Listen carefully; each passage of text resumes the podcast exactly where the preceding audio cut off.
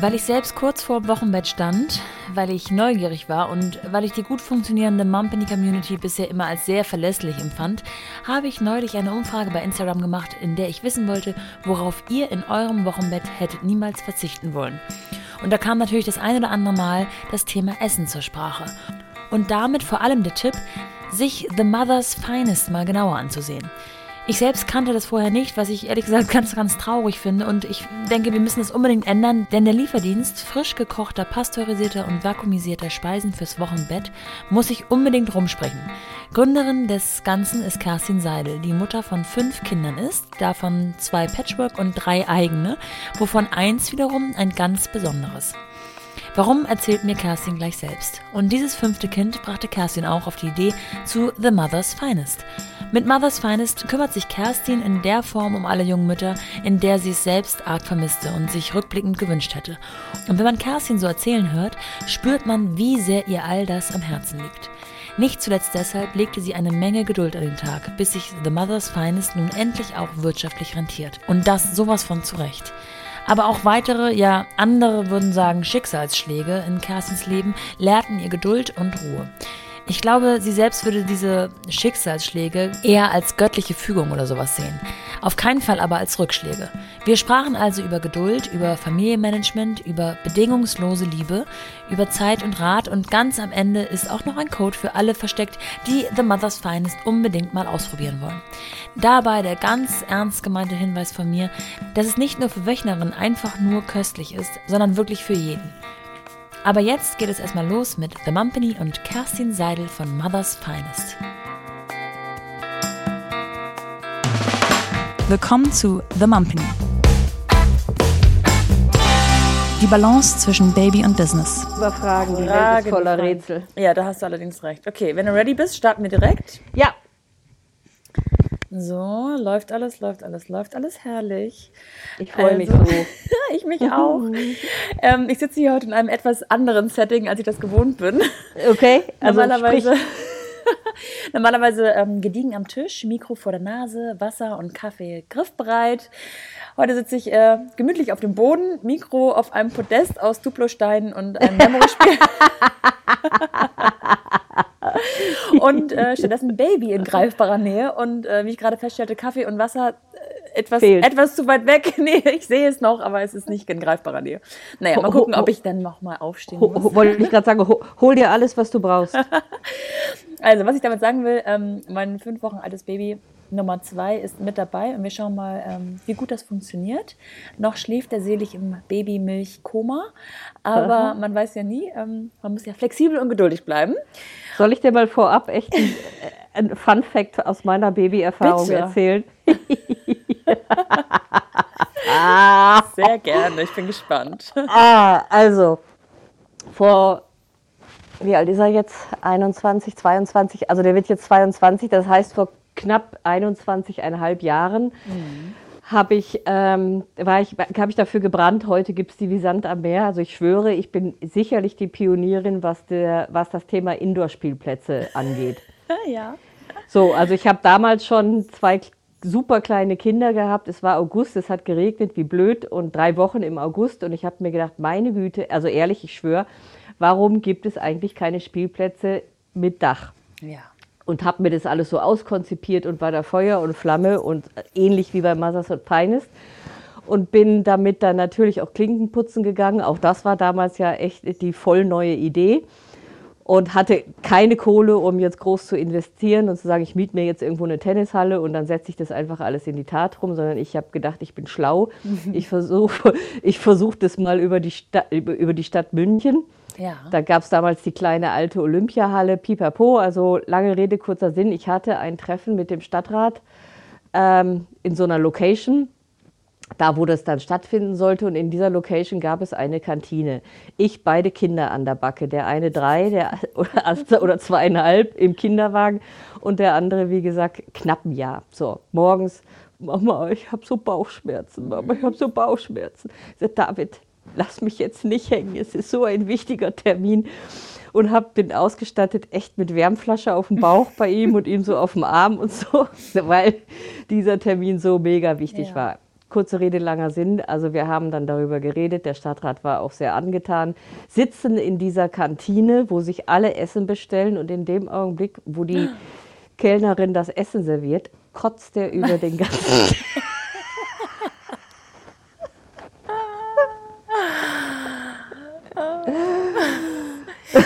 ja.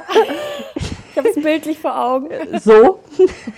Ich habe nie wieder was von denen gehört. Oh nein, oh nein. Ah, ich sag's dir, Krein. Ich meine, jetzt hätte ich sagen können, die schlechte Mutter hätte morgens gesagt, komm, ich verschiebe den Termin, du bist wichtiger. Aber nein, wir müssen jetzt dadurch.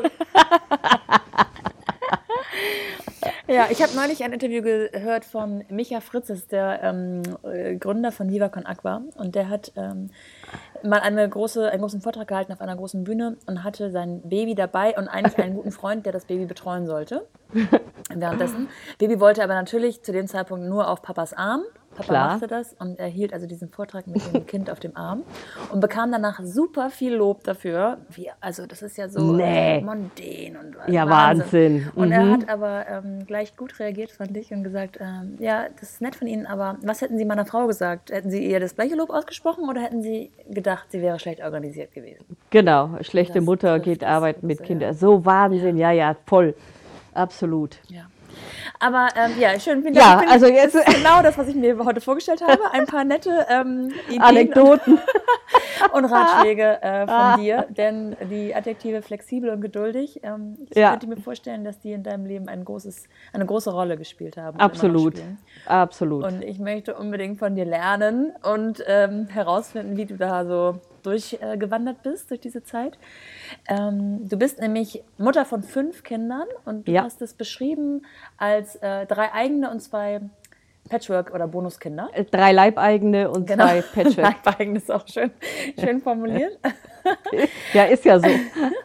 Und äh, die ersten vier sind so Anfang bis Mitte 20.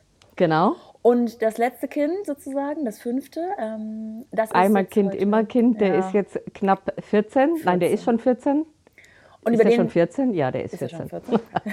Mitten in der Pubertät äh, womöglich. Ähm, über den werden wir heute ein bisschen genauer sprechen, auch immer mal wieder. Deswegen, ähm, ja, picken wir uns den so ein bisschen heraus.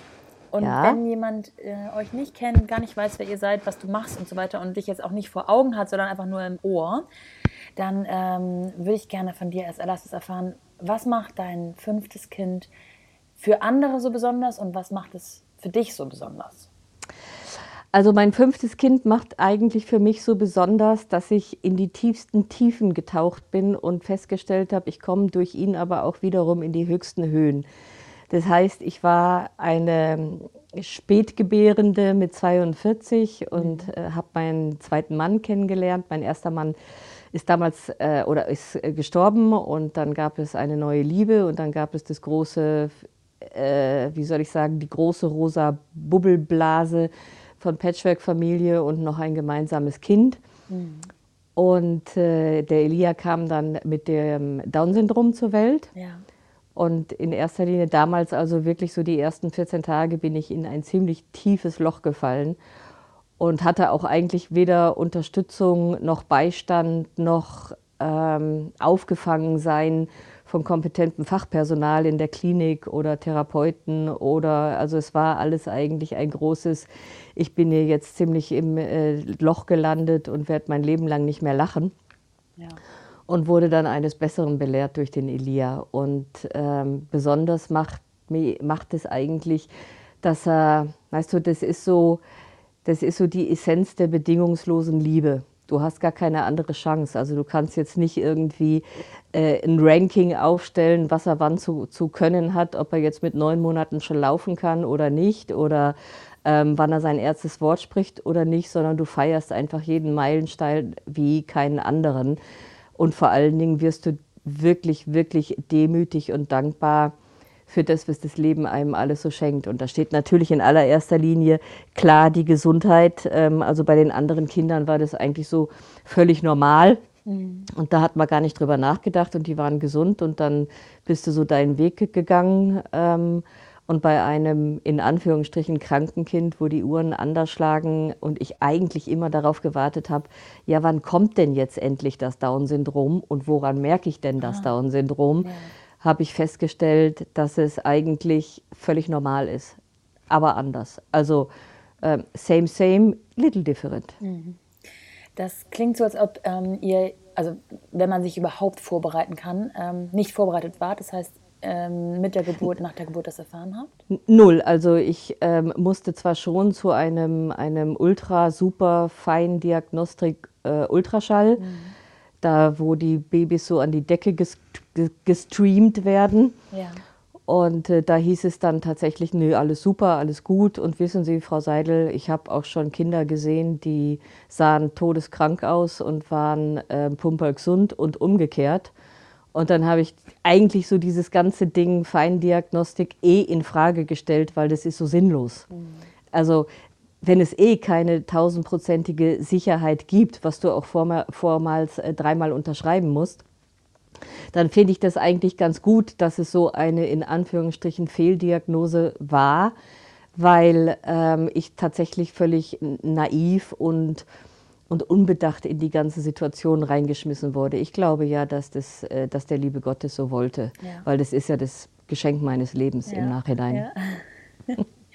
Wie war das als Familie? Also, ihr wart ja schon eine äh, mehrköpfige Familie und ähm, ja. da ist es natürlich nicht nur für dich als Mama eine neue Situation, in die man sich hinein, ähm, ja, in die man hineinwachsen muss, sondern da hängen ja noch ein paar andere ja, ja, und das, das, das Ding ist letztendlich, dass du, was willst du erklären und wie willst du das erklären? Ähm, wie willst du denn, du könntest jetzt, was weiß ich, wenn du super pädagogisch bist, irgendwelche Filme von Down-Syndrom-Menschen oder irgendwelche Fotoalben oder was weiß ich. Ähm, das haben wir alles nicht gemacht. Wir haben letztendlich in dem Schock, also in dem Schock, in dem mein Mann und ich schon auch waren, so in diesem in diesem Irgendwo im Nirgendwo zu sein, was kommt jetzt eigentlich auf uns zu und wie wird das alles, ähm, relativ normal mit der ganzen Geschichte. Also eigentlich ist der Elia von Anfang an genau so als Baby gesehen worden, äh, wie er ist. Und der ist gestillt worden, was halt tatsächlich dann eben blöd war, dass schon relativ schnell klar war, dass er am Herzen operiert werden muss und dass da so eine Riesenhürde auf uns zukommt, wenn du dann auf der Intensivstation bist mit deinem Kind, was mal kurzfristig an der Herz-Lungen-Maschine angeschlossen wird. Ja. Und ähm, was bist du für ein Typ Mensch? Holst du dir dann Hilfe von außen ähm, in Form von, ich weiß es nicht, Therapie, Coaching, äh, ja, Erfahrungswerte? Absolut. Oder, ja? Ja, ja, absolut. Also einer meiner der prägendsten Sätze, die ich mal in meinem Leben gehört habe, war Gewinner holen sich Hilfe. Ja. Dabei, das war dann eigentlich für mich so freie Fahrt. Ja. und ich habe dann, also was ich nie gemacht habe, ist tatsächlich in irgendwelche Selbsthilfegruppen zu gehen ähm, mit anderen in Anführungsstrichen Betroffenen oder in Down-Syndrom e.V. oder so, ja. weil tatsächlich auch mal eine Therapeutin gesagt hat, ich würde den nicht in eine Schublade stecken. Ich würde wirklich ähm, einfach das so ja. laufen lassen. Ich würde auch niemandem sagen, ui, der hat jetzt das Down-Syndrom und alles ist hier ganz anders, sondern gebe ihm einfach von Anfang an nicht die Botschaft, du bist anders als die anderen, sondern gib ihm die Botschaft, du bist genauso viel wert, du bist, läufst völlig ganz, ganz normal mit. Ähm, wenn auch ein bisschen anders. Aber natürlich habe ich mir ähm, Hilfe gesucht in äh, Ernährung, in ähm, Bewegungstherapie, solche Geschichten. Und dann war es tatsächlich so, dass ich durch Zufall dann, in Anführungsstrichen durch Zufall, eine Fernsehsendung gesehen habe, schieß mich tot, ich weiß es nicht, ein Herz für Kinder, irgendwie sowas. Da haben sie auf jeden Fall eine Therapie vorgestellt mit einem kleinen Down-Syndrom-Jungen, die äh, in Amerika tatsächlich stattfindet. Und das hat mich sowas von elektrisiert, weil ich gedacht habe, das ist es. Ja. Und habe mich da schlau gemacht. Und äh, dann sind wir tatsächlich auch von diesem Institut genommen worden und waren dann dreimal in Philadelphia und haben unser Kind auf Herz und Nieren überprüfen lassen, warum, wieso, weshalb. Und da habe ich eigentlich gigantische Vorträge gehört und ähm, letztendlich auch sehr schöne Therapieansätze, wobei du dann tatsächlich, also wenn du richtig profimäßig sein willst, das 24-7 machen musst. Es gibt kein Wochenende und es gibt auch keinen Urlaub, äh, sondern du musst 24-7 dein Programm da abspulen von Lesen, Lernen über ähm, Körpertherapien, über, über, über. Und darüber habe ich dann mit meinem Kinderarzt damals gesprochen, ein sehr anthroposophischer Kinderarzt, der mir dann tatsächlich den Satz gesagt hat, wissen Sie, die Seele sitzt im Herzen und nicht im Hirn. Mhm. Und äh, es wäre eigentlich schade um die Kindheit und um die Seele des Kindes, wenn er tatsächlich so trainiert werden würde, dass er irgendwie in Anführungsstrichen in dieses Gesellschaftsbild reinpasst und dass er doch eigentlich in seiner Einzigartigkeit so erblühen darf, wie er erblühen will. Das habe ich mir sehr zu Herzen genommen und habe dann aber eben wiederum Teile dieser Therapie ähm, in Amerika für mich rausgepickt und das war jetzt mal Top 1 die Ernährung. Ja. Da hatte ich als Mama einfach ein Handwerkszeug. Also ich äh, konnte nicht in den Baumarkt, sondern in den Supermarkt gehen ja. und mir das raussuchen, was ich äh, gelernt habe, was gut für mein Kind ist. Und es hat mich so angefixt, als ich zum ersten Mal den Satz gehört habe, dass die Zucchini das Herzgemüse ist und Menschen, die äh, Herzprobleme haben oder am Herzen operiert worden sind, tun Gutes daran, möglichst viel Zucchini zu essen. Ja. Ähm, da war für mich so der Schlüssel zur Heilung in Anführungsstrichen. Und ähm, diesen Weg bin ich dann mit dem Elia gegangen und das hat mich zutiefst berührt und auch zutiefst befriedigt, weil ich als Mama tatsächlich was tun konnte. Ja. Wie alt war er zu dem Zeitpunkt, als Sie dann auch nach Zwei. Zwei. Ja, mhm. also das war schon, das war schon ein Trip. ja, das glaube ich gerne. ähm, äh, in welcher Situation warst du beruflich zu dem Zeitpunkt? Also mit vier Kindern zu Hause, die ja auch, wenn ich jetzt mal zurückrechne, die müssten ja alle noch unter eurem Dach äh, gewohnt Ja, ja, die waren alle noch unter unserem Dach. Die waren also gerade so zwischen äh, sieben und elf. Also ja. das war eine sehr wilde und sehr turbulente Zeit. Und eigentlich ähm, war ich beruflich tatsächlich Mutter, ja, Hausfrau, Managerin, äh, Wäschewascherin, ja. äh, äh, Fahrerin, Köchin, Therapeutin. Äh, äh, ja, letztendlich, das. also all das, wo, wo, wirklich kaum Kapazität bleibt, ähm, weder für einen selber, wenn wir jetzt mal von der, von der Life-Work-Balance reden, noch für die Paarbeziehung, geschweige denn, um noch tatsächlich erstmal ein Unternehmen zu starten. Ja, genau darauf wollte ich hinaus. Ähm, dieses Unternehmen, also bevor man das Unternehmen startet, die, die Idee entwickelt sich ja dann sozusagen in deinem Kopf, ähm, muss man ja auch dieses mh, fünfte Kind, dieses besondere Kind auch noch unterbringen in ein Leben, was ja wahrscheinlich schon zu dem Zeitpunkt ja. eigentlich voll genug ist. Ja. Und äh, ich stelle es mir als sehr große Herausforderung vor, nicht nur sowieso ein fünftes Kind ähm, dann noch sozusagen äh, reinzufriemeln, sondern auch, wenn man sich überlegen will, was man diesem besonderen Kind auch als besondere Maßnahmen mitgibt. Ähm, und sei ja. es, dass du dir nur die herausgepickt hast, ähm, die in dein Leben passen, ist das ja trotzdem eine aufwendige Geschichte, sich nicht nur zu überlegen, wir kochen jetzt äh, XYZ, was wir immer machen, sondern wir wir gehen auch ein bisschen mehr in die Tiefe. Ja, absolut. Also letztendlich war es bist noch da? Ja, ja ich ja. rede. Also letztendlich ähm, war das tatsächlich so, dass dann ähm, die Kinder in der Zeit, wenn sie dann endlich in der Schule waren, also morgens, ja, ja.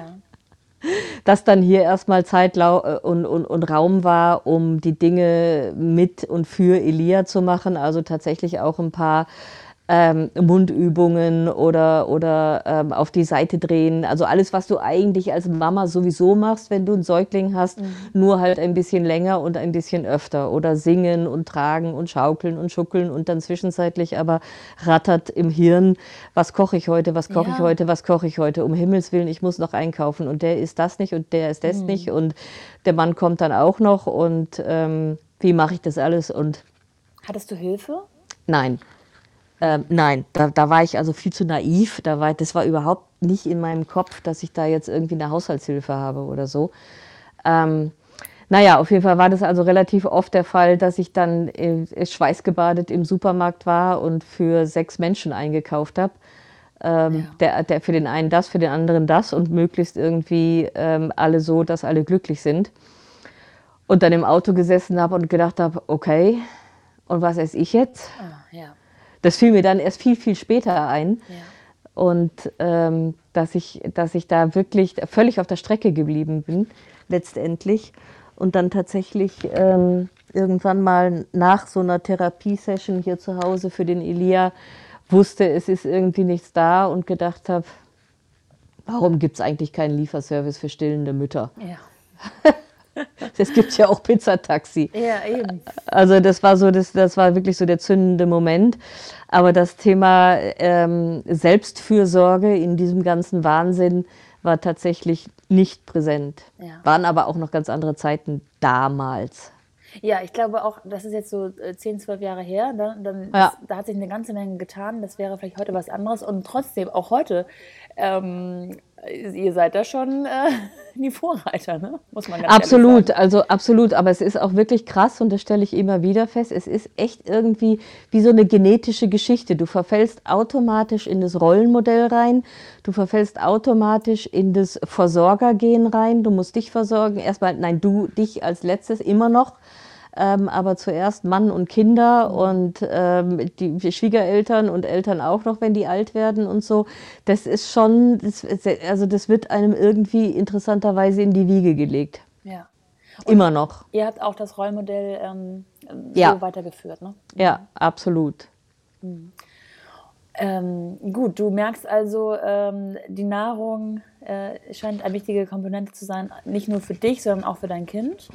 Ähm, Ja. Und wie geht es dann weiter? Wie ist dieses, also ich könnte mir vorstellen, dass man heutzutage einfach mal googeln würde, gibt es dieses Liefertaxi sozusagen auch äh, Ja. fürs Wochenbett? Was hast du gemacht? Äh, damals auch auf diesem Wege? Oder? Ja, ja, tatsächlich. Also als mir dann diese Idee gekommen ist, dass es ziemlich schlau wäre, dass du wirklich, also ich, äh, ich habe heute Morgen drüber nachgedacht und habe gedacht, eigentlich, ich weiß gar nicht, ob jetzt äh, Masas Finest, also mein Lieferservice, ob der nicht auch so eine Hommage an die eigene Mutter in mir Ja, ist, ja. weil ich, weil ich so, weil ich so chronisch unterversorgt war. Also unterversorgt tatsächlich in in der Wertschätzung von, wow, du stemmst da gerade deine Familie, du hast äh, unter ziemlich schweren Bedingungen ein Kind zur Welt gebracht, das nicht ganz gesund ist. Du hast noch andere Kinder ähm, und wirst eigentlich weder gesehen, geschweige gefüttert, außer du tust es selber. Also da war jetzt keiner, der mir mal eine gute Suppe vorbeigebracht hat oder mich geschweige denn gefragt hätte, hast du schon was gegessen? Ja. ja. Also insofern ist es eigentlich ein Geschenk von der inneren Mutter in mir an, an die Mütter da draußen, Ja. ähm, dass sie, dass sie tatsächlich, ich meine, wir kümmern, wir müssen uns wirklich um uns selber kümmern. So einfach ist es. Zu glauben, dass da jetzt eine Horde an Menschen steht, die das, die das ähm, Gebühren feiert und dich äh, in Ruhe lässt und liegen lässt, so weit ist unsere Gesellschaft leider noch nicht. Und auch oft sehen die Mütter das nicht so und meinen, die müssen sofort funktionieren und wieder schlank sein und arbeiten gehen und fit sein und alle versorgen und mal eben ein Kind zur Welt gebracht Ja. haben. Nee, nee, nee. Also ganz wirklich nicht. Das ist ja wirklich meiner Meinung nach das größte Wunder dieser Menschheitsgeschichte überhaupt, dass wir dazu in der Lage sind. Das muss man sich mal auf der Zunge zergehen lassen, wenn Ja. du dieses perfekte Design deines Babys siehst, was in dir gewachsen ist. Ich glaube, da bedarf es nicht großer Worte. Das ist das Verrückte immer wieder. Jeder ist sich eigentlich einig, dass es das größte Wunder ist und gleichzeitig wird es so wenig geschätzt und geachtet. Ach, total. Und ich habe, ich kenne diese Gefühle in mir selber ja auch. Also ich habe ja mir jetzt auch nicht ähm, ein halbes Jahr genommen und gesagt, ich mache jetzt erstmal nur Baby und ähm, ich selbst sozusagen. Ich habe, ähm, und so bin ich ja auch auf euch gekommen, bei Instagram eine Umfrage gestartet ähm, zum Thema Wochenbett, wie lange es tatsächlich war, wie lange sich die Frauen es gewünscht hätten, rückblickend und was sie so vermisst haben oder auf jeden Fall jemandem empfehlen würden. Und da seid ihr eben auch gefallen und so bin ich auf dich gekommen.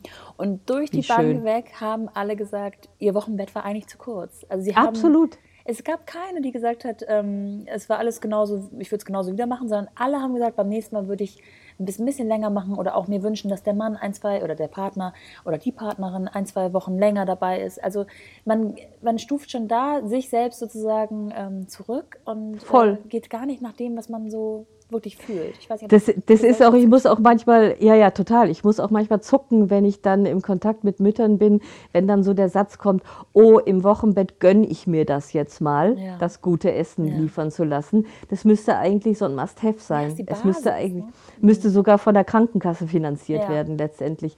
Ich habe wirklich letztens eine, eine Wöchnerin gehabt, die hat mir dann ein Foto aus dem Krankenhaus von der Wöchnerinnenstation geschickt. Die hat nach der Geburt eine Tüte Spargelcremesuppe auf ihrem Tablett gehabt und eine Kanne mit heißem Wasser. Nein. Also, weißt du, da siehst du Ja, einfach mal, ja. da siehst du einfach mal, wie viel Wertschätzung. Die, genau, wie viel Die Wertschätzung da ist, wie viel ähm, Mitdenken da ist, wie viel Empathie da ist für das, was man da gerade so geleistet hat. Jetzt nicht nur eben ein Kind zu gebären, überhaupt im Krankenhaus. Wie kannst du jemandem da eine Tütensuppe hinstellen Ja. mit heißem Wasser? Das ist schon, das ist echt krass. Ähm, naja, auf jeden Fall, letztendlich ist es einfach, finde ich, unfassbar, zumindest in unserer Gesellschaft hier in Deutschland. Es gibt aber auch eben andere Kulturen, wie in Japan zum Beispiel. Da kann man jetzt von halten, was man will, aber da können die Frauen sich in eine Wochenbettklinik einchecken für die nächsten 40 Tage und werden von vorne bis hinten gepampert. Und zwar mit allem, mit gutem Essen, mit Massagen, ähm, mit Haare waschen, mit ähm, alles, was dein Herz begehrt, wird dir einfach zur Verfügung gestellt und die Mutter darf zu Kräften kommen mit ihrem Baby gemeinsam. Ja. Und eigentlich ist es ja auch ein, wie soll ich sagen, ein heiliges Versprechen, ähm, 40 Wochen Schwangerschaft, 40 Tage Wochenbett. Und das ist hier total in unserer Kultur vergessen worden. Es war früher einfach äh, so, dass dann gesagt wurde, ja, stellt euch alle nicht so an heutzutage, ihr habt es doch gut, die Frauen haben früher auf dem Feld ihr Kind bekommen in Kriegszeiten ja, das und so. Argument kenne ich. Ja, ja, das, das mag, mag ja alles sein, aber das heißt ja nicht, dass es toll war und dass es gesund war, sondern dass die Frauen einfach fix und fertig waren und keine andere Wahl hatten. Hätte man ihnen die Wahl gelassen, zu Hause in der Wärme unter guten Umständen ihr Baby zur Welt zu bringen, ich glaube, niemand hätte gesagt, nee, will ich nicht. Ja, ja, absolut. Also das ist so ein Argument, da kräuseln sich mir die Nackenhaare. Wie war es denn in deinen vorherigen Schwangerschaften und Wochenbetten sozusagen? Hast du Ja, also nein. können? Nein, nein, nein. Also das, ich war da, ich gehöre da schon auch zur Generation. Das war so, Wochenbett war überhaupt gar kein Begriff. Ich kannte das gar nicht, dieses Wort. Ähm, es war so, ich bin ähm, bei der ersten Geburt, in, äh, ich glaube zwei Stunden nach der Geburt, überfallen worden von der ganzen Familie. Und es ging dann so drei Tage, vier Tage nonstop, dass da stundenlang Omas, Opas, Tanten, äh, wer nicht alles gesessen hat und dieses Kind bewundert hat. Ja. Und ich war so völlig neben der Spur, weil erstens war es eine traumatische Geburt, zweitens war ich völlig überfordert mit dem, mit dem, mit dem Bewusstsein, dass ich da tatsächlich gerade ein Kind geboren habe.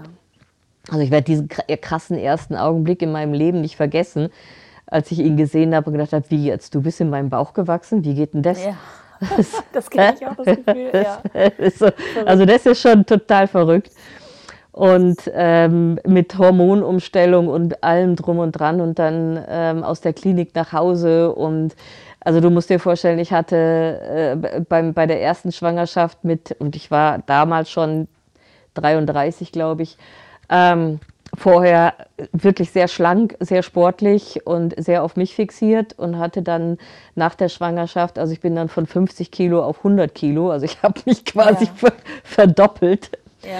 und, und kam dann mit einem völlig neuen Körper, aber einem neuen Menschen nach Hause und war dem allen, also war mit allem wirklich überfordert. Nicht zu schlafen, das Stillen hat nicht geklappt. Ähm, äh, mein damaliger Mann, der musste sofort wieder arbeiten, der war selbstständig und ich war alleine mit dem Kind und jeder, der, das Kind hat nur geweint und jeder hat mir erzählt, du darfst dies nicht und du darfst das nicht und ess keine Tomaten und ess kein Brot und Schokolade auch nicht und dem ist zu warm, dem ist zu kalt Ja. und äh, Oh Gott. das, äh, Diese ganzen Ratschläge. ja, genau. Und ich habe mich also permanent schuldig gefühlt und war so überfordert mit, diesem, mit diesen ersten Wochen. Zuzüglich eben A, ich bin so unglaublich dick. Und B, ich darf nichts mehr essen, weil das Kind schreit. Also das war wirklich äh, eine, eine Horrorgruselzeit. Und niemand hat eigentlich auch keine Hebamme oder so irgendwo das Wort Wochenbett in den, in den Mund genommen. Gesundheit. Ja. der da hinten, der hat direkt die erste Erkennung seiner großen Schwester mitbekommen. Super. Ähm, nee, das ist, glaube ich, auch eine, also das Wochenbett hat, äh, erlebt, glaube ich, langsam wieder ein Revival. Wir heben Ja. es wieder hervor. Ähm, Ja. Auch dank äh, Dienstleistern sozusagen wie, eu, wie euch. Ja. Ähm, gehen wir mal an den Punkt zurück, wo du gesagt hast, Mm, oder spulen wir vor, besser gesagt, in dem Punkt, äh, wo du gesagt hast, okay, ähm, das kann doch nicht sein, wieso gibt es keinen Lieferdienst für, für Wöchnerinnen? Ähm, ja. war dann sofort in deinem Kopf, okay, dann mache ich's? Ja. Oder hast du dir nicht auch mal gedacht, äh, ich habe schon genug Aufgaben eigentlich? Ähm, nee. Also da, also da gab es äh, da, da, da gab's überhaupt keine Sekunde des Zweifels. In dem Moment, wo mir dieser, diese Idee in den Kopf geschossen ist, hat meine Hirnanhangdrüse gebritzelt und mir war vollkommen klar, das ist es. Also das ist genial, das ist richtig gut. Und dann äh, habe ich mich tatsächlich rangemacht und habe mal gegoogelt, ob es sowas gibt. Ja.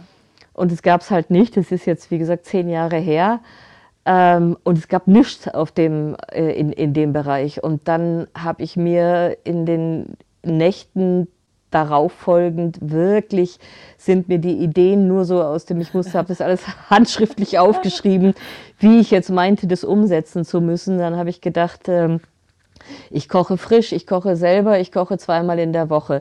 Ich habe ganz viele Tupperdosen. Das wird dann zu den Müttern hingeliefert und wenn ich neues Essen liefere, dann werde ich die Tupperdosen wieder einsammeln und, und, und. Also ein Mordskonzept dahinter. Ähm, und ich war sowas von felsenfest davon überzeugt, dass das genau so, also ich war eigentlich eh nur auf München fixiert. Ja weil alleine in München, glaube ich, äh, pro Tag 400 Babys geboren werden. Wenn du jetzt 400 Mütter beliefern wollen würdest, da hättest du zu tun, ja. alleine schon damit. Also ich weiß nicht, wie gern du in der Küche stehst, aber das ist ja, das klingt ja so aufwendig. Ja, voll, null. Also natürlich stehe ich nicht gerne in der Küche, aber ich habe ernsthaft naiv gedacht, ähm, also wenn ich schon für fünf Kinder kochen kann, dann kann ich auch für 100 ja. Mütter kochen. Ich war dann so größtenwahnsinnig.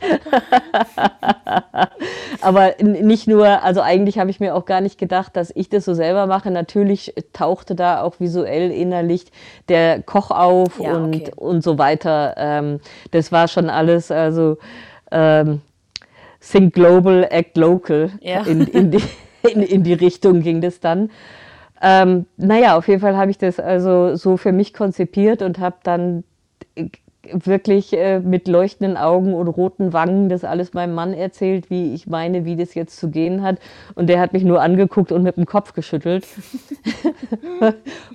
und jedem, den ich also begeistert von der Idee erzählt habe, sagte dann, oh, das hört sich aber nach viel Arbeit an. Ja. Aber es war mir egal. Also ich war so begeistert von dieser Idee oder irgendjemand hat auch mal gesagt, also ich glaube eher, du bist in deine Idee verliebt als in die Realität. Mhm. Mag sein. Ja. Ist manchmal auch nicht verkehrt. ja, ja, voll. Also einer muss dran glauben. Ja, voll. Also und das habe ich also habe ich wirklich und im Nachhinein muss ich sagen, wenn ich tatsächlich gewusst hätte, wie sich das Ganze dann in der Realität entwickeln wird und wie viele Jahre das gebraucht hat und wie viel Schweißblut und Tränen es mich gekostet hätte. Ja. Es wäre durchaus möglich gewesen zu sagen, okay, dann doch nicht. Ja. Also ich bin da wirklich mit einer gehörigen Portion Naivität rangegangen und das war auch gut so. Ja, das habe ich ähm, in den vergangenen Interviews schon öfter gehört, dass Sie ähm, ganz froh sind, meine Gesprächspartnerin manchmal, dass sie nicht wussten, was auf sie zukommt tatsächlich. Ja, absolut. Also alles andere würde dann tatsächlich sofort im Grunde genommen zum Nein führen. Ja. Und das macht ja auch keinen Sinn. Wie waren denn deine Kinder zu dem Zeitpunkt ähm, organisiert oder untergebracht, sage ich mal? Also vier davon schon in der Schule? Also vier davon in der Schule, Elia natürlich immer dabei. Ja. Und also es war, äh, sagen wir mal so, von der tatsächlichen Umsetzung bis zu der Idee bis, nein, von der Idee bis zur Umsetzung hat es tatsächlich noch mal gut anderthalb Jahre gedauert. Ja. Das heißt, ich brauchte jemanden, der überhaupt erstmal eine Website macht, weil es war ja klar, dass es ein Online-Restaurant wird. Ich musste das Ganze auf Papier bringen und formulieren, was ich eigentlich damit meine. Ich musste mir überlegen, wie bringe ich die Idee jetzt an wen. Also sprich, Hebammen sind ein großer Schlüsselpunkt mhm. gewesen. Mhm ähm, sämtliche Müttercafés, was weiß ich, Yoga-Studios und so. Also das alles musste tatsächlich erstmal konkretisiert werden und dann auch gedruckt werden und jemanden zu finden, wenn du so null Budget hast, der dir mal eben eine Online-Webseite mit Shop äh, bastelt, das ist auch mal eine Ansage. Aber das Schicksal hat es alles so gewollt, dass mir immer zum richtigen Zeitpunkt der richtige Mensch angespült wurde. Ja, ja. und ähm, ich die erste Website, also meine aller, aller, aller, allererste Webseite, wenn ich die heute sehe, muss ich so herzlich lachen. Ja. Nichtsdestotrotz hat er mir die tatsächlich für 450 Euro gemacht, weißt ja, du? Das, ja. das da muss man dann erstmal haben. Naja, währenddessen kam dann, also während ich mit meiner Idee da auch schwanger war, habe ich, äh, äh, ist der Elia dann auch in den Kindergarten angemeldet worden, in einen Montessori-Kindergarten. Und ähm, dann haben wir uns da vorgestellt und dann wurde auch die Küche vorgestellt und da wurde frisch gekocht und da war ein ganz toller marokkanischer Koch, der also die Kinder immer wirklich deliziös bekocht hat mit marokkanischen Gewürzen ja. und tollen Essen und so. Und das war ja für mich das gelobte Land. Ja. Und, und dann habe ich äh, voller Begeisterung natürlich diesem Koch erzählt, was ich da gerade so plane. Und dann sagt er zu mir, oh, das ist toll, ich mache gerade meinen Doktor in Ernährungsmedizin mit Schwerpunkt Stillernährung. Nein. Doch. Ja, das ist natürlich, also, der hat das Schicksal auf jeden Fall gut gemeint. Ja, ja, voll. Und äh, da äh, sind wir beide sehr schnell Freunde geworden. Ja. Und äh, er hat dann mit mir tatsächlich so die ersten Speisen kreiert, was wir brauchen, was wichtig ist. Und ähm, damals meinte, dachte ich dann noch naiv, oh, das ist super, wenn der Kindergarten zu ist. Die haben da eine Küche. Dann gehe ich einfach mit meinem Koch in diese Kindergartenküche rein, nehme den Elia mit, in der äh, quasi mehr oder weniger. Und äh, dann wird da gekocht. Und wenn ich nicht mehr kann, dann kocht mein, mein, Koch weiter und das war alles so in meiner naiven Blase, dass mhm. wir das da in dem Kindergarten, weil du darfst ja nicht zu Hause kochen und so. Mhm. Und ähm, so nahm das dann seinen Weg. Aber letztendlich ist der Koch dann tatsächlich äh, aus der Küche verschwunden. Aha. und es, es, stand dann, ja, ja, nein, also es ist dann wirklich, also es stand, die Webseite stand, die Flyer waren gedruckt, die Kontakte waren geknüpft, es ging eigentlich, also die ersten Bestellungen waren so in der Warteschleife, man merkte das schon. Und wirklich über Nacht hat der Koch dann gesagt, nee, ich habe keine Zeit, ich mache das nicht. Und dann stehst und du da. Dann stand ich da wirklich im Regen und hatte eigentlich keine andere Wahl, als tatsächlich eben selber alleine zu kochen. Also das heißt, Rezepte und so weiter waren. Äh, Rezepte waren schon da, waren mhm. geschrieben. Ähm, ich habe vor allen Dingen, also das, das Schöne ist, und das ist eigentlich so auch mein Steckenpferd, dass ich eben tatsächlich die Rezepte so zusammengestellt habe, dass die Heilwirkungen zueinander passen. Also wenn Linsen milchbildend sind, ähm, welche Kräuter füge ich dazu, welche Gewürze füge ich dazu, wer macht was, warum und wieso solltest du das essen? Also das finde ich ein irrsinnig spannendes Thema für mich.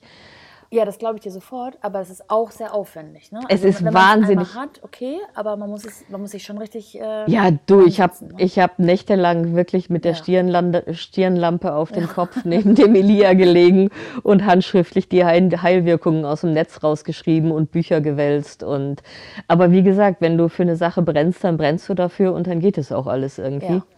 Was ist denn Elia für ein Kind gewesen im Sinne von, ähm, konnte man den gut überall hin mitnehmen oder hat er dann überall ähm, Unfug betrieben? Ah, ah, ja, sagen wir mal so, also ähm, ich konnte ihn mitnehmen. Ich konnte ihn, weil er war ja nicht so mobil wie die anderen Kinder in dem ja. Alter.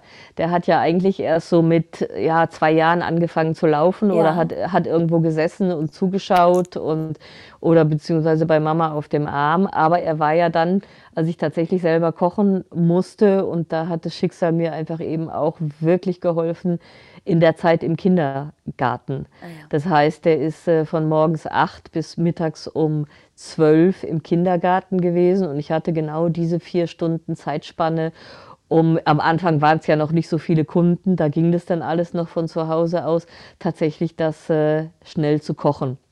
Und in der Zeit sind ja natürlich auch die anderen Kinder ähm, in der Schule, das heißt. Genau, also ich hatte okay. vier Stunden Luft, um mich tatsächlich um, um das Kochen und um das Vakuumieren und ähm, wohin wird, wird geliefert zu kümmern. Ich habe keine Ahnung, wie ich das in der Zeit geschafft habe. Also heute weiß ich das nicht mehr. Es ist, wenn ich mich manchmal so daran zurückerinnere, dann denke ich krass, also krass, ja. wirklich. Ja. Also ich ähm. finde auch, das ist ehrlich gesagt ähm, gar nicht so viel, wenn man auch noch bedenkt, dass du ja den ganzen ähm, Haushalt, die Familie, Ja. die Organisation, die Ja. du vorher auch auf dem Zettel hattest, die ist ja, Ja. noch immer noch da. Absolut. Und es war also auch letztendlich, du musst ja tatsächlich auch die Kochzeiten berechnen. Also wenn du wirklich nur einen alten Vier-Plattenherd zu Hause hast, Gott. dann, dann, kriegt, dann wird das Ganze ganz spannend. Also wie gesagt, jeder Koch lacht sich, äh, liegt, lacht sich schlapp in der Ecke irgendwo, Ja, ja. wenn er sieht, was ich da als Laien so veranstaltet habe. Aber in der Realität war es tatsächlich dann auch so, dass ich ähm, erstens teilweise nachts aufgestanden bin. Also wenn ich, wenn es Pling gemacht hat und es kam eine Bestellung rein und ich wusste, oh Gott, oh Gott, das braucht jetzt, was weiß ich, der Karotteneintopf braucht aber jetzt zwei Stunden auch mit Schnibbeln mal so 20 Kilo Karotten alleine. Ähm, bin ich tatsächlich nachts um zwei, drei Uhr aufgestanden und habe angefangen zu kochen, wenn die anderen hier geschlafen haben. Und immer noch mit Spaß und Feuer oder auch mal Immer noch mit Gedanken, "Boah, Was mache ich hier eigentlich? Ja, das, ja, das kam ein paar Jahre später, als, also als es dann wirklich zu viel wurde, als dann hier, ich glaube, acht Einkochtöpfe gestanden haben, wenn das Gulasch produziert wurde und auf einmal so ein Vakuumiergerät, so ein großes Standgerät hier stand und dann auf einmal nochmal vier, ähm, zwei Plattenherde irgendwo auf dem Wohnzimmertisch standen und so. Oh Gott. das heißt, äh, zu dem Zeitpunkt immer noch alles äh, von dir. Ähm, Alles von mir noch selbst gemacht, Persönlich. selbst geschnibbelt, äh, vakuumiert, dann in Gläsern, beziehungsweise ich hatte ja erst so komische Vakuumboxen, ähm, wo das auch 14 Tage dann frisch hält. ja. Also dieses ganze System dann auch, ich, ich bin schlau, ich bin die Ökokiste in fertig gekocht Ja. und, und, und sammel das dann wieder ein. Das war eine Katastrophe. Also es ist einfach nicht umsetzbar in, in der Realität, weil wenn du dann wieder deine ganzen, dein Zeug zusammenräumen musst und, und wieder einholen musst von den Adressen, dann bist du halt einfach manchmal zehn Stunden im Auto unterwegs, um 30 Dosen einzusammeln. ja. Und dann macht gerade einer die Tür nicht auf, weil das Kind schläft Ja, oder sind beim Spazieren oder so. Also ich habe das alles tatsächlich ein bisschen unterschätzt oder überschätzt mich. Kann man jetzt nehmen, wie man will. Mhm. Aber nach wie vor immer zum richtigen Zeitpunkt kam eigentlich die richtige Hilfestellung. Und ähm, einen neuen Koch zu suchen, äh, war das dann auch eher. Habe ich auch gemacht. Also ich hatte dann zwischenzeitlich, also erstmal, das muss ich, du musst es natürlich alles bezahlen können. Genau, darauf wollte ich hinaus. Es ist auch eine Oh, Frage des äh, Investments genau. sozusagen. Ne? Ganz genau. Und ähm, da war jetzt nicht so viel Luft, Mhm. aber irgendwann war es äh, ein Risiko und ich habe dann tatsächlich auch nochmal einen jungen Koch eingestellt und habe dann aber wirklich festgestellt, und das ist jetzt, ich meine, Klischees beruhen auf Tatsachen und so war es bei mir dann auch, ähm, Köche sind schon Diven. Und wenn du dann äh, nicht die richtige Arbeitsumgebung hast, nicht die richtigen Töpfe hast, nicht das richtige Messer hast oder nicht das richtige Licht oder so, da wurde es dann alles schon ein bisschen kompliziert und es war immer mehr klar, ich brauche eine Profiküche. Das geht alles Ah, so ja. nicht mehr. Also ich muss wirklich irgendwo mich einmieten in eine gewerbliche Küche, die jetzt auch nicht so einfach zu finden ist, auch wiederum Kosten äh, produziert, ähm, dass, das, dass das tatsächlich immer so ein Rauszögern war, wann mache ich jetzt den, den Absprung, weil ich einfach, also um ehrlich zu sein, gute acht Jahre ehrenamtlich gearbeitet habe. Also Wahnsinn. Ähm, das war jetzt nicht, ich mache von Anfang an, ich mache mich selbstständig und ich verdiene jetzt hier die große Kohle, weil ich ein bisschen Essen koche, sondern da war schon wirklich, wirklich wahnsinnig viel ähm, ja, Glauben an die Idee und auch, auch ähm, wann wird es funzen, aber es ist nun mal eine Idee, die sehr, sehr neu ist und Ja. ich mich noch gut an den Satz erinnern kann, als ich mich beim Hebammenverband vorgestellt habe, dessen Mann ich bemerke, dass mit drei Ausrufezeichen ein Mann war, Ja. der Chef der Hebammen, zu mir gesagt hat im tiefsten Bayerisch, na, sowas brauchen wir nicht. Also da gehst du dann mit gesenktem Kopf raus und denkst, bin ich jetzt hier so schräg? Ist es jetzt so absurd, dass man nicht nur, nicht nur sich selber, das war ja eigentlich mein Ding dahinter, sondern tatsächlich auch den Papa und oder auch äh, Geschwisterkinder mal in der Zeit ähm, safe gut ernähren zu können. Ohne großes Brimborium. Das ist ja jetzt nicht irgendwie was Verbotenes oder was Schlimmes oder so. Also es war halt neu. Also insofern bist du mal tatsächlich am, in Anführungsstrichen, ich mag dieses Wort nicht so, am Markt ähm, dich durchgesetzt hat, dass das sehr schlau ist oder eben auch, dass das ziemlich gut ist, wenn dir Arbeitskollegen oder Verwandte oder Freunde oder Tanten, Omas, Opas einen Gutschein für gutes Essen schenken, besser als 10.000 Strampler und Spieluhren. Ja, absolut. Und genau deswegen finde ich eigentlich die Formulierung von dir zu sagen, ich habe acht Jahre lang ehrenamtlich gearbeitet, so schön und treffend. Ja, absolut. Ähm, weil es ist wirklich ein Ehrenamt, muss man sagen. Absolut. Ne? Also, absolut. Und ich, ich muss immer wieder, und es passiert mir heute noch so, und ich feiere eben dieses Jahr tatsächlich mein Zehnjähriges, dass mir ganz oft der Hals zugeschnürt wird und die Tränen in die Augen steigen, wenn ich tolles Feedback kriege, wenn mich eine Mama anruft und sagt, boah, so toll, so lecker, du hast mich so entlastet. Also all diese Sachen, die rühren mich in der mhm. tiefsten Tiefe meiner Seele, weil ich einfach weiß, dass ich Gutes getan habe. Ja. Nicht um das, um das große Geld zu verdienen, sondern einfach um diese Wahnsinnsausnahmesituation, und das wissen wir alle, wenn du auf Planet Baby gelandet bist, du hast vorher so ein abstraktes Bild vor dir. Ja. wie easy und wie schön das alles so ist. Und dann bist du eben tatsächlich auf Planet Baby und da ist einfach, da herrschen andere Gesetze. Und wenn du da den Kühlschrank aufmachen kannst und weißt, ich kann mir ein Glas mit richtig geilem Essen rausholen, dann ist es meiner Meinung nach echt ein Segen. Ja, total. Darum geht's. Und es ist so, es ist so die Basis von allem. Ne? Also wenn man ähm, schlecht oder nicht viel gegessen hat am Tag, dann kann man auch nicht erwarten, dass man funktioniert für, Furchtbar. für ein anderes Lebewesen. Furchtbar. Du bist total frustriert, mhm. du bist wirklich überfordert. Es hat jetzt tatsächlich einfach letztendlich tatsächlich nur mit der Realität zu tun, dass du einen massiven Nährstoffmangel hast. Ja durch diesen ganzen Stress ja. und den auch nicht mal eben so einfach auffüllst und dich dann, also ich kann mich noch gut an die Bilder erinnern, wo ich den Elia auf dem Arm hatte, ähm, den, den, den, Fuß auf die Arbeitsplatte, das Kind damit abgestützt habe und versucht habe, Paprika zu schälen. Ja, ja ich habe es vor Augen. Ja. ja. Ich habe auch gedacht, was man alles schon so mit einer Hand überhaupt, Birne schälen und schneiden mit einer Hand, habe ich vorher auch du, nie machen müssen. Aber du glaubst gar nicht, ich habe ich hab tatsächlich meine Speisen wirklich mir auch so ausgedacht, okay, kannst du die jetzt mit einem Löffel essen, ja oder nein? ja. einhändig. Ja, ja das spricht deine Lebens- und äh, Unternehmungserfahrung quasi. Ja, ja, absolut. Also das war wirklich, also das war, also ich habe wirklich, ich selber als Mama im nicht vorhandenen Wochenbett, ich habe echt gelitten. Mhm. Also das war echt, das war total frustrierend, weil ich tatsächlich in meinen Grundbedürfnissen nicht befriedigt war. Ja. Ich wusste nicht, was ich essen durfte. Ich wusste, ich muss, wenn ich essen will, das selber machen. Und ich wusste, ich muss mit unausgeschlafen, mit schreiendem Baby bei strömendem Regen im Supermarkt an der Kasse stehen. Mhm. Das waren schon mal für mich so vier No-Gos, wo ich mir gedacht habe, das ist doch alles ja. Kacke. Ja.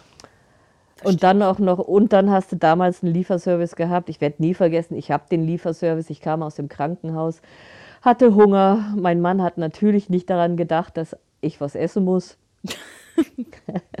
und dann haben wir beim Thailänder bestellt und ich habe dem Thailänder gesagt, bitte, bitte, bitte keine Zwiebeln. Ich bin eine stillende Mutter, bitte mhm. keine Zwiebeln. Ja, ja, kein Problem.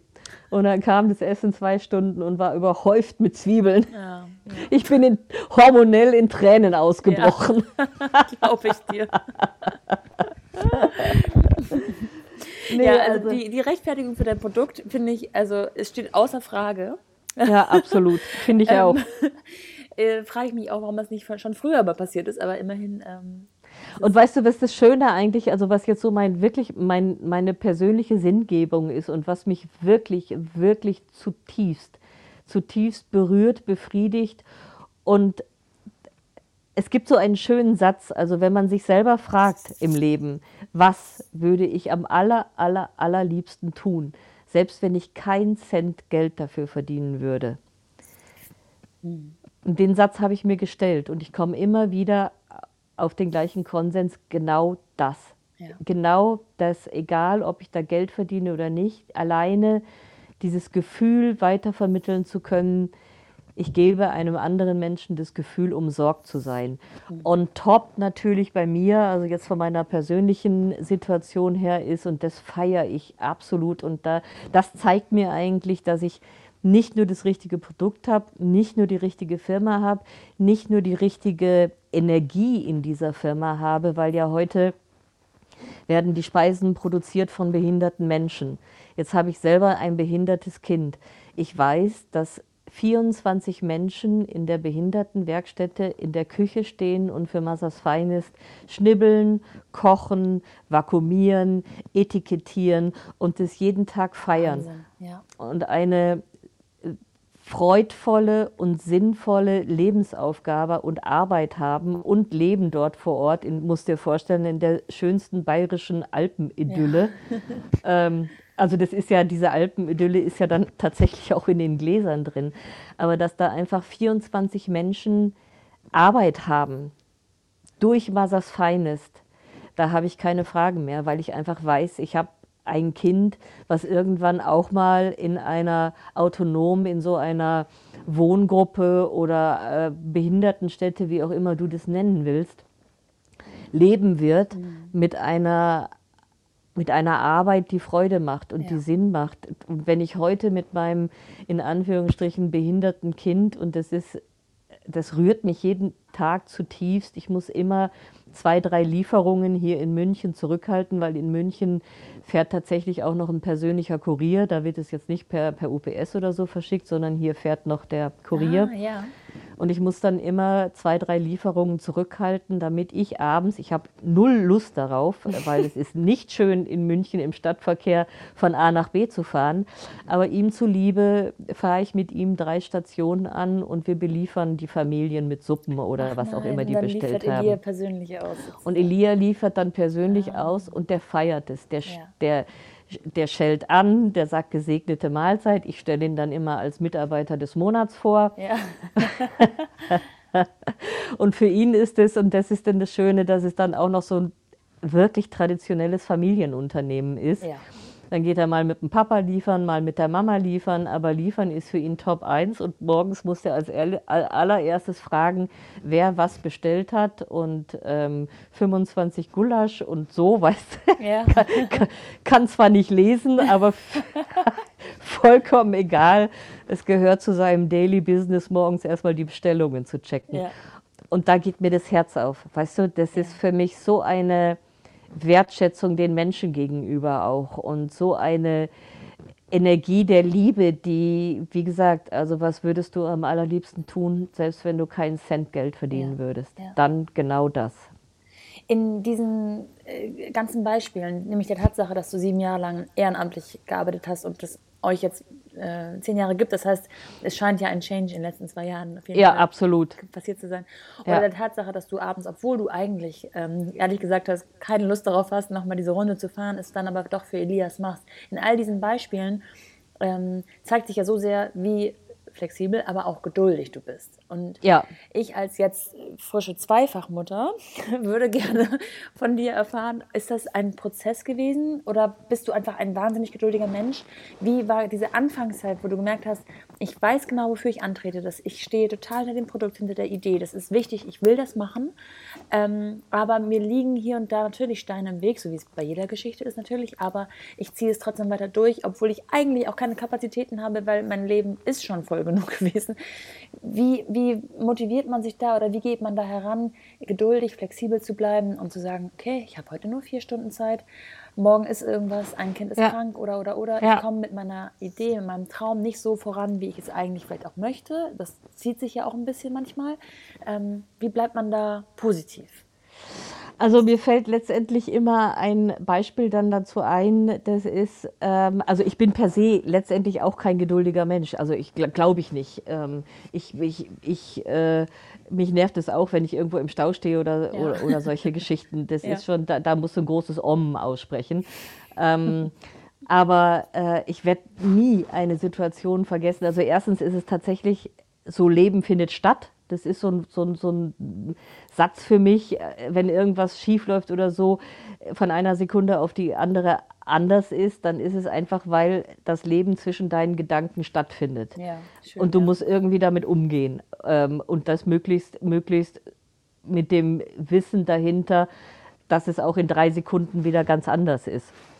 Mhm. Und ich äh, sehe mich heute noch in der Metro mit fünf Kindern, also Elia in dem, in dem Einkaufswagen im Maxi-Cosi und die vier sprangen in der Metro rum von, von DVD-Abteilung über Kosmetikabteilung, die waren irgendwie im ganzen Haus vertreten. Und ich habe eigentlich immer nur die ganze Zeit gedacht, okay, was muss ich einkaufen, was muss ich einkaufen, was muss ich einkaufen? Gleich kommt schon irgendwie die Durchsage, äh, Theresa möchte in der DVD-Abteilung abgeholt werden oder so. Ja. Also es war eine Heidengewusel. Und ich stand an der, an der Kasse dann in einer langen Schlange und die vier Kinder wuselten um mich rum und Elia fing dann auch schon an, etwas knatschig zu werden. Dann drehte sich eine für mich damals dann eben ältere Frau um, guckte mir tief in die Augen und sagte, kenne ich, da hilft nur innere Leichenstarre. und das ist für mich so ein Synonym geworden. Also tatsächlich in dem Augenblick umzuschalten, umzuswitchen und dich eigentlich nur auf das Jetzt zu konzentrieren und nicht auf den Gedanken, schaffe ich nicht, mache ich nicht, mhm. ist mir zu viel, boah, so viel Arbeit, jetzt seid doch mal ruhig oder so. Mhm. Ich könnte jetzt hochspirituell werden. Ich, also ich meditiere schon auch gerne, so ist es nicht. Äh, und es gab auch eine Zeit, wo ich tatsächlich zwangsmeditieren musste, meistens nach dem Kochen, ja. wo, ich, wo ich dann meinen Puls mal von 378 Millionen wieder ja. auf 130 bringen musste. Also da ist der Adrenalinspiegel in Satellitenhöhe. ähm, und die, ein weiser Meditationslehrer sagte mal, sei der Lärm im Lärm. Ah, ja. Und das ist so. das neutralisiert sich dann so, weißt du? Weil du hast keine Chance. Du kannst dich jetzt entweder tierisch aufregen und dann geht es dir noch schlechter. Mhm. Oder aber du verfällst in diese innere Leichenstarre und bist der Lärm. Ja. Also das ist eigentlich so der einzige Ratschlag, den ich habe, dass alles wie so in einer Seifenblase drum als Beobachter schon wahrzunehmen und dann auch sein zu lassen. Ja. Also auch laute Kinder oder dreckige Kinder. Weißt du, ich hatte mal auf dem Spielplatz ähm, und ich hatte immer dreckige Kinder und wilde Kinder und ähm, auf dem Spielplatz war ich dann sonntags morgens mal mit allen und die haben dann da getobt und dann stand da ein Mädchen im sauberen Kleid ja. und guckte uns so zu und habe gesagt, geh doch auch rutschen und dann hat sie zu mir gesagt, nein, darf ich nicht, ich habe doch so ein sauberes Kleid an. Oh. Weißt du, ja. also das sind so, das sind so Dinge, die die dich von Anfang an so begrenzen oder du eine Mama bist, die, die dem Kind dann sagst, du darfst zwar auf den Spielplatz gehen, aber spiel bloß nicht. Mhm. Das ist so absurd. Ja. Und letztendlich hilft es immer, dann doch ähm, die Welt mit Kinderaugen zu ja. sehen. Ja. Man ist, es ist nicht immer einfach und man ist auch äh, natürlich genervt und auch überfordert und nicht immer die super-tuper-Mama, ganz bestimmt nicht. Ähm, ich habe ein Beispiel, äh, wenn du noch eins möchtest, ja, wo mein, wo, wo mein, ähm, meine ersten beiden Söhne, der eine war im Kinderwagen, der andere an meiner rechten Hand, links den Kinderwagen geschoben, rechts ähm, das hüpfende Kind, der also immer wie so ein Flummi auf und ab und auf und ab und auf und ab und auf und ab. Und so die ersten fünf Minuten ging das auch noch so an meiner Hand. Und ich denke mir, okay, und der hüpft, der war schon immer relativ speedy unterwegs. und aber irgendwann, also nach einer gewissen Zeit, war ich so entnervt und habe ihn so angefaucht und gesagt, Noah, jetzt hör doch mal auf, hier rumzuhopsen. Und dann guckt er mich mit seinen großen blauen Kinderaugen und sagt, aber Mama, ich muss doch die einzelnen Fliesen treffen. Oh, ja, das kenne ich auch noch. ja. Weißt du, das ja. sind so, es ist, die machen so ja nie so selbstverständlich. Der war einfach in seiner Welt und ja, für der ihn wollte war dich nicht nerven. Null. Ja. Aber ich war genervt. Ja. Und heute habe ich mit ihm äh, tatsächlich ein, ein, ein geflügeltes Wort. Also immer wenn es um das Thema Stress geht oder so, dann sagen wir beide letztendlich, mein Gott, gestresst ist der, der sich stressen lässt. Mhm. Oh ja. also das sind einfach so kleine Lebenssätze, die einen mitunter wirklich äh, wieder zurückholen. Und nach wie vor, also klar, es ist wirklich für mich die größte, größte Leistung und Herausforderung, Mutter zu sein. Einmal Mama, immer Mama. Ich sag's dir, auch mit, mit großen Kindern. Also es ist wirklich da immer on top zu sein, da möglichst perfekt zu sein. Ich glaube, von dem Gedanken muss man sich wirklich verabschieden. Ja. ist auch nicht schlimm. du hattest ganz am Anfang mal gesagt, dass du ähm, ja, eigentlich, äh, dass eigentlich alles zu kurz kommt in so einem großen Haushalt und ja. äh, man selbst natürlich auch, aber eben auch die Paarbeziehung. Wie äh, übersteht man denn das, wenn man sich ähm, zu fünf gemein oder ja zu fünf Kindern dann noch ein ein solches Projekt, ein solches Unternehmen aufbürdet, äh, da noch Zeit für sich selber zu haben und auch Zeit für sich mit dem Partner? Also letztendlich, weißt du, eigentlich fehlt mir da spontan nur zu ein, Liebe hilft. Ja. Also das ist, glaube ich, wirklich das A und O, dass du wirklich in dir in all den Stürmen und die waren bei uns heftig und ich glaube, wir haben uns mittlerweile 580.000 Mal scheiden lassen. Ja. ähm, letztendlich dann am Ende des Abends man sich für die Liebe entscheidet, ähm, geht es dann weiter tatsächlich. Und wenn du dann im Nachhinein, also wir sind jetzt 15, 16 Jahre zusammen, wenn du dann im Nachhinein tatsächlich diese Zeitreise rückverfolgst und du feststellst, A, was du wirklich geleistet hast. Also das ist ja so mal, das ist ja mal das A und O. Also ich musste knapp über 50 werden, um tatsächlich erstmal Revue passieren zu lassen, was ich denn in meinem Leben so geleistet habe. Das war mir vorher gar nicht so bewusst. Und in dem Moment, wo mir das bewusst worden ist, habe ich wie von Zauberhand eine große Liebe für mich geschenkt bekommen. Ja. Ähm, weil das, wenn das Leben an dir so vorbeifliegt und du mit Pubertät und vielen Dingen beschäftigt sind, die du so nicht kanntest ja. vorher. ähm, und das dann tatsächlich mal Revue passieren lässt. Und ich brauchte, wie gesagt, also ich glaube 52 oder so war ich, als ich das wirklich mal realisiert habe, was ich beziehungsweise respektive wir dann da auch noch ähm, erschaffen haben, geleistet haben und überstanden haben. Und Patchwork ist, glaube ich, nochmal eine andere Podcast-Folge wert. Ja. so ein Thema für sich.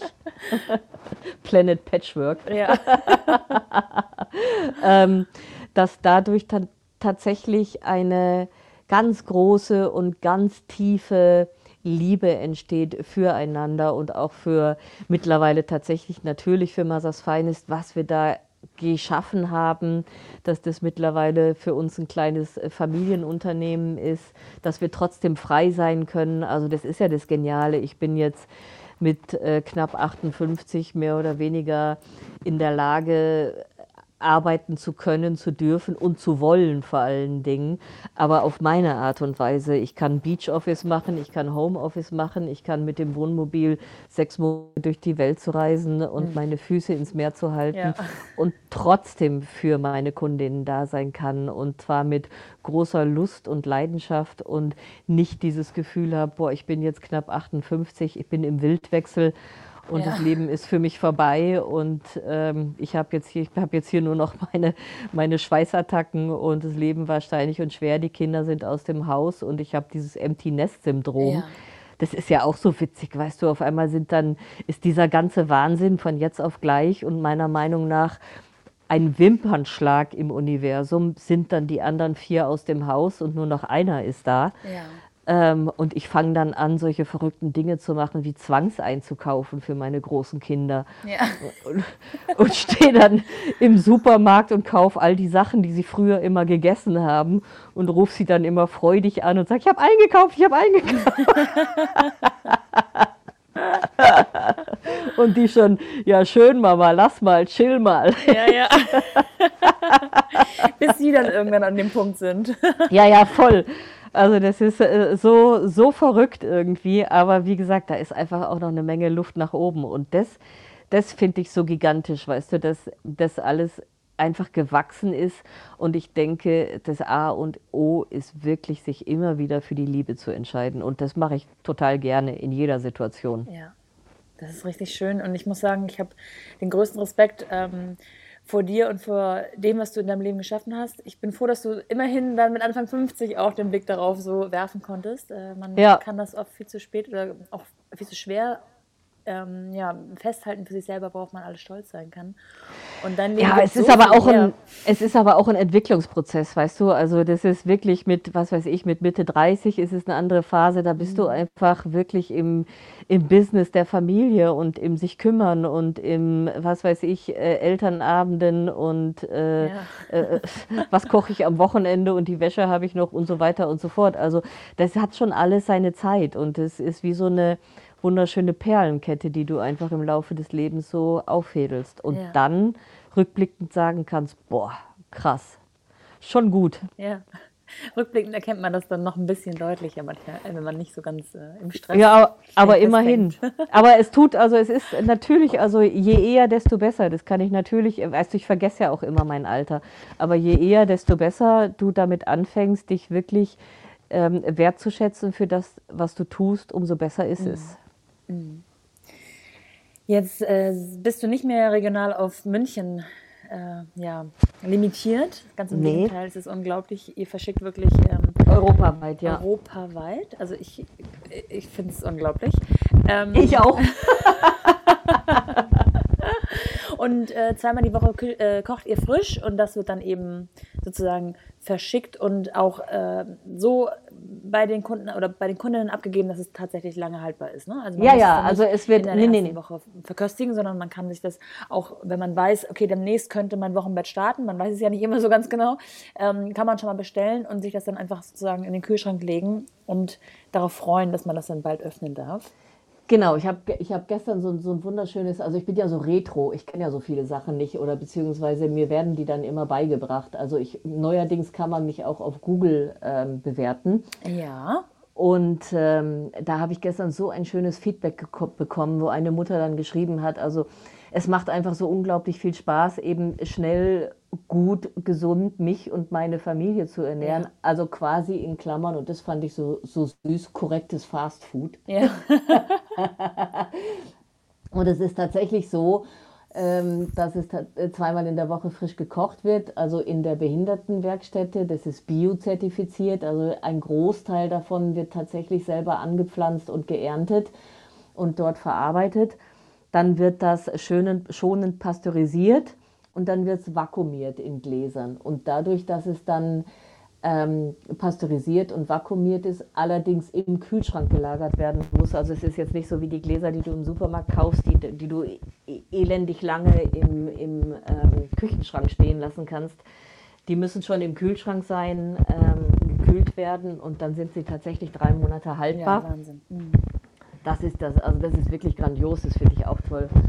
Und dann ähm, verschicken wir das klimaneutral mit Coolpacks, sodass das mit UPS tatsächlich, und das finde ich auch grandios, in ein bis zwei Tagen bis nach äh, Frankreich, Spanien, Italien, Schweiz, Österreich, Dänemark, ähm, name it, also viele, viele, viele europäische Städte, Länder durfte ich schon beliefern dann vor Ort ist und dann äh, sind, cool, sind die mit Coolpacks versehen und dann packst du das aus, stellst es in den Kühlschrank rein und überlegst dir jeden Tag, hm, was esse ich denn heute? Ja. Das ist wirklich, also ich bin ja selber auch in den Genuss kommen, äh, gekommen und ich kann es von ganzem Herzen empfehlen und ich finde auch ehrlich gesagt, äh, das ist nicht nur etwas fürs Wochenbett. Nein, absolut. Sondern auch darüber hinaus. Äh. Absolut. Keep it simple, sage ja. ich immer. Also eat ja. mit E-A-T. Keep eat simple. Ja, ja. Stimmt. mein, mein Mann sagt immer übrigens, wir sind keine Eltern, wir sind Eltern mit Ä. Hat er auch recht. Ist denn dein Mann äh, involviert mittlerweile in äh, Mothers Finest? Oder ja, absolut. Äh, wie viele Helfer hast du, abgesehen von den helfenden Händen in der Küche, noch so im also Büro, am Administrativ? Also mein Mann macht das tatsächlich die ganze ähm, Auftragsbearbeitung, ah, ja. die ganze, das ganze Bestellwesen und so, wobei es mittlerweile wirklich zu viel wird. Also wir sind gerade dabei, einen Mitarbeiter mit MitarbeiterInnen zu finden. Und ähm, dann ist der Elia Mitarbeiter des Monats. Ja. Ich bin noch da. Dann habe ich äh, Gott sei Dank jemanden, der mir als Techniktroll unter die Arme greift, was jetzt so Instagram und Marketing und diese ganzen Geschichten ja. betrifft. Das ist schon wichtig, habe ich festgestellt. Weißt du, ich habe so, so zehn Jahre einfach mein Ding gemacht. Ja.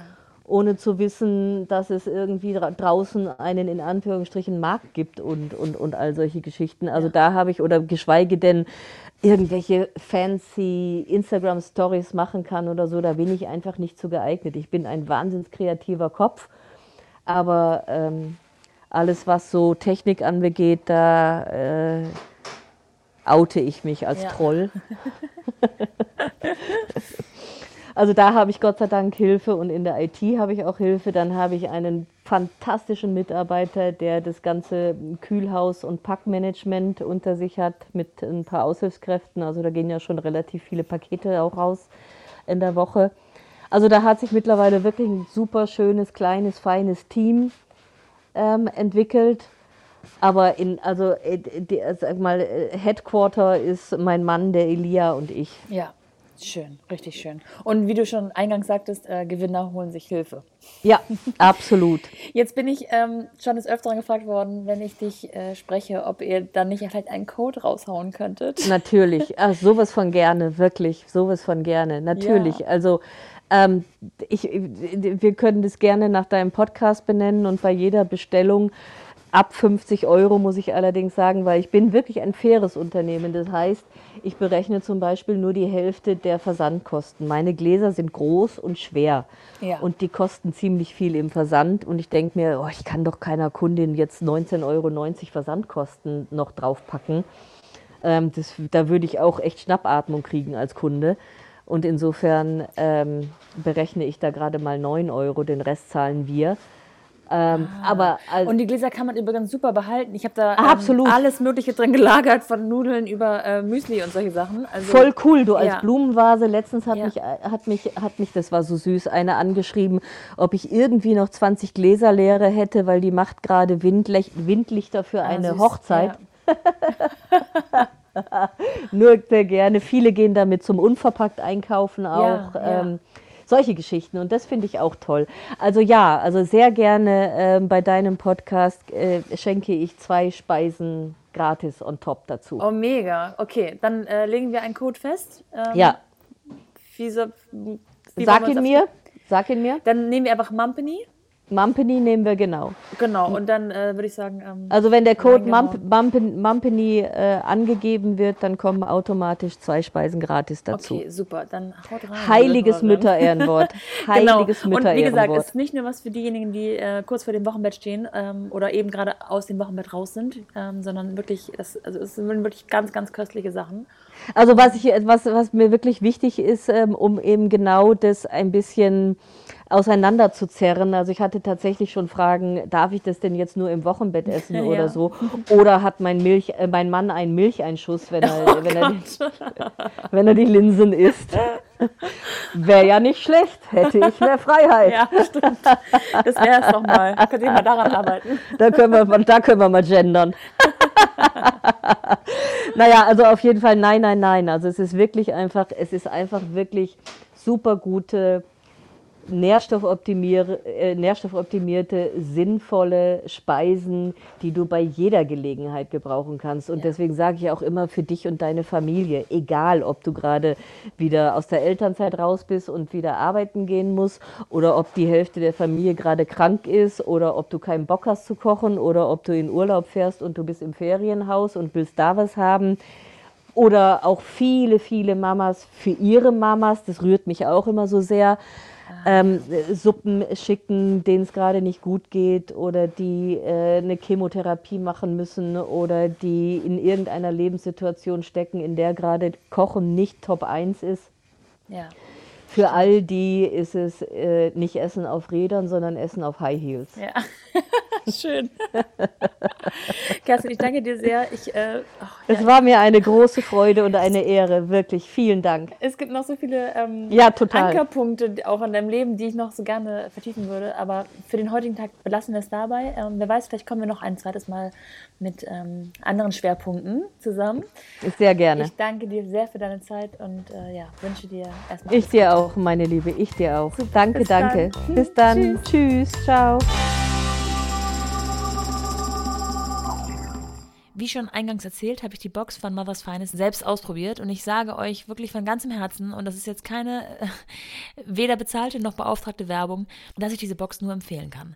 Wer das Ganze mal ausprobieren möchte, wie gesagt, mit dem Code MUMPANY bekommt ihr zwei Speisen tatsächlich sogar umsonst geliefert. Berichtet doch gerne mal, wie es euch geschmeckt hat. Verlinkt sowohl mich als auch Kerstin bei Instagram und lasst uns diese tollen Produkte noch ein wenig mehr in die Welt hinaustragen. Bis dahin, eure Nora.